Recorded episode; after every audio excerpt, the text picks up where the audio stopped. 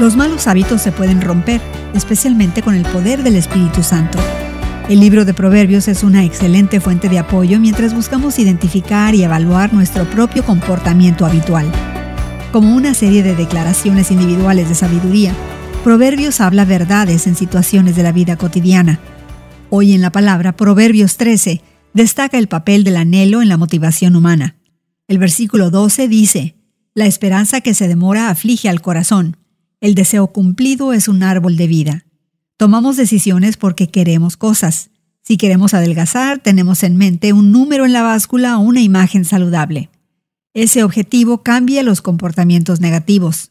Deseamos un resultado determinado por lo que tomamos decisiones que nos llevarán hacia esa meta. Los versículos en la mitad representan la diferencia entre decisiones sabias y decisiones necias.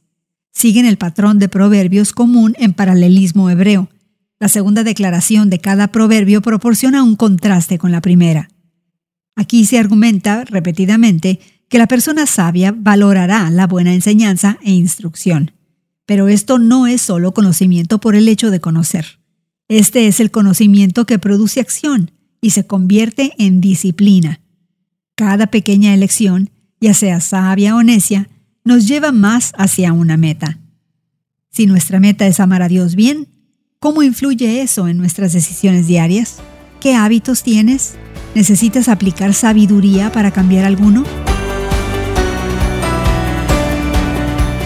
Hoy en la Palabra es una nueva forma de conocer la Biblia cada día, con estudios preparados por profesores del Instituto Bíblico Encuentra Hoy en la Palabra en tu plataforma de podcast favorita. Más información en hoyenlapalabra.org.